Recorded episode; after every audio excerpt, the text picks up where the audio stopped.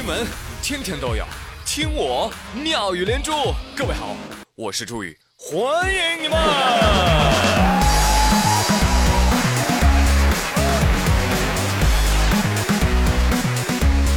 少壮不努力，老大图傻逼。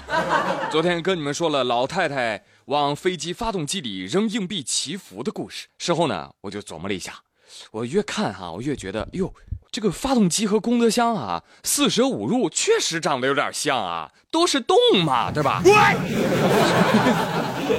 所以错不在老太太啊，是这个航空公司啊，他没有做好服务。哎，这个很快，这个航空公司就行动起来了。听说呢，为了主动防范呃撒硬币的旅客啊，各航空公司呢都推出了各种应对措施。哎，你比如说封闭式的客梯车，是吧？你你就接触不到发动机。如果你非要往那冲，没有关系啊，机务组呢会派专人去守发动机。那除了赌，还有输啊，这个机上呢增设祈福箱。呃，所以说你看这福祸相依啊，老太太已经成为经济增长的新引擎了啊！退休不忘发挥余热，走到哪里都能带动就业啊！这一下子就为每架飞机增长两个就业岗位，是吧？还增加了一个特种装备，是吧？哎，祝老太太棒棒哒！那友情提示您，二零一七年呢是登机祈福元年，一个新的习俗诞生了，请大家文明祈福，合法许愿。以后乘客一登机。尊敬的各位旅客，欢迎乘坐叉叉航空。叉叉航空为您特意设置了祈福箱哦。如果你没有现金的话，没有关系，还有二维码可以扫哦。扫码求好运，转账保平安。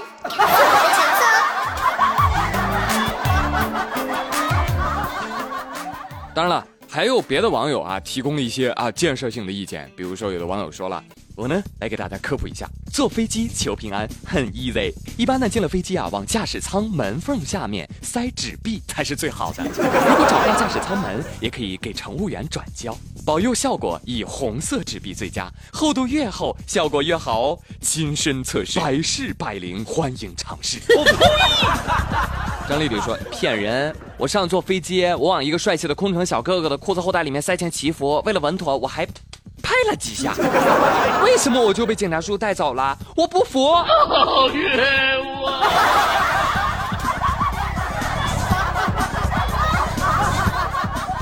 哎呀，我就发现啊，硬币这个坎儿啊，老人家是过不去了。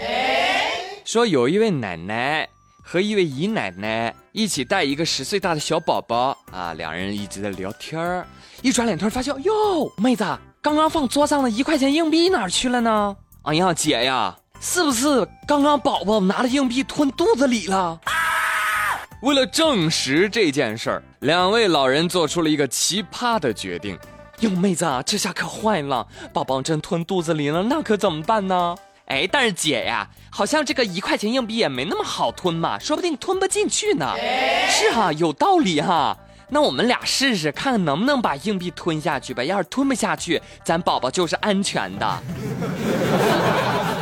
哎，但是咱俩谁试呢？要不我试吧？不，姐姐，我来，我试。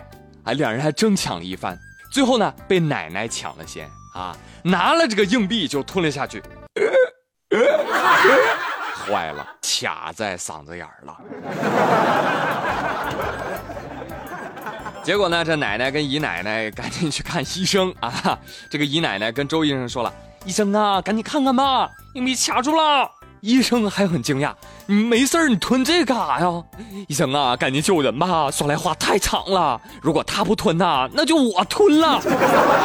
朋友们，我觉得这两位阿姨啊，还挺可爱的，大胆假设，小心求证。而且呢，还特别关注了实验的可重复性，可以说是很有科学精神了。你真聪明。但是两位大姨啊，你们最后是不是也没找着硬币到底去哪儿了呀？还是个失败的实验啊！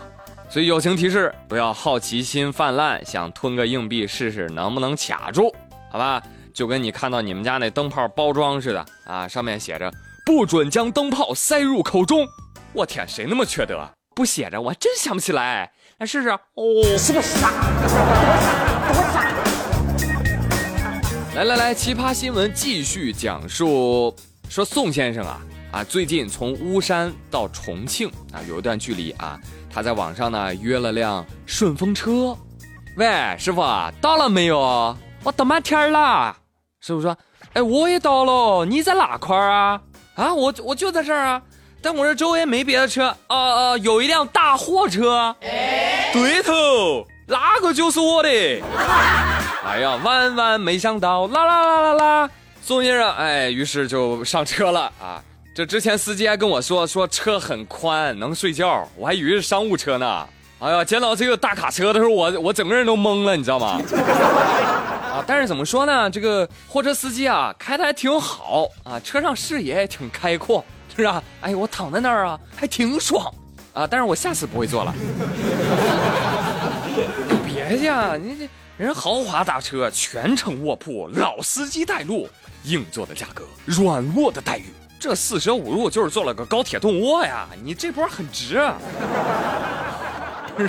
是吧？而且你这都拿出去跟人吹牛是吧？我约车约到一辆大卡车，这个新闻给我的启示是：大货车都开始跑顺风车了，你还有啥借口不努力？对呀。有朋友说：“嗨朱宇，那你这就是没见过世面。我还约过过，我还约过洒水车。”下车的时候，司机特别的热情，还请我洗了个澡，那服务没得说，边洗澡还边放歌。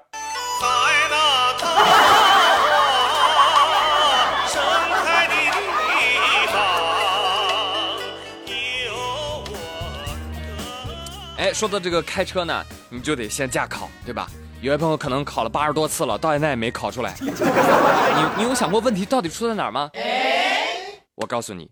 可能名字没有起好，如果你换一个名啊，比如说叫方向盘啊，你可能一把就过了。哎，你别笑，真有人叫这名儿。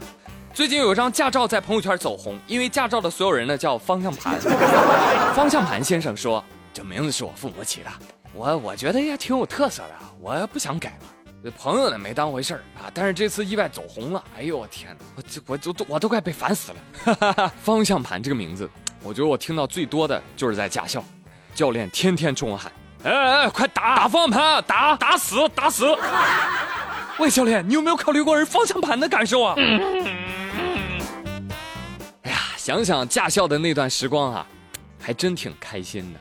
那个时候我还不是老司机啊，上车特别害怕。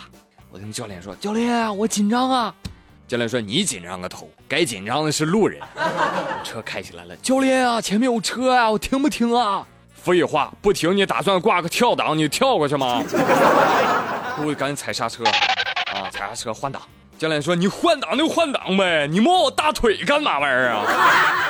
啊，更带劲的是，我们学车同车还有一位大妈，分不清左右，你知道吗？这样的人还来学车。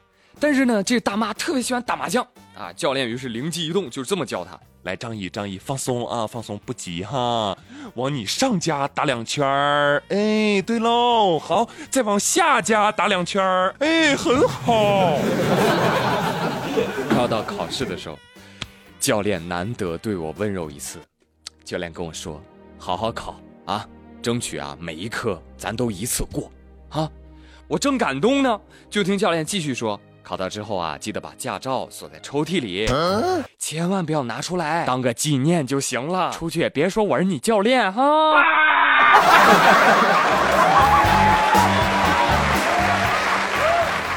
好了，朋友们，今天的妙连珠到这里啦，就到这里。我是朱宇，感谢收听，明天再会喽，拜拜。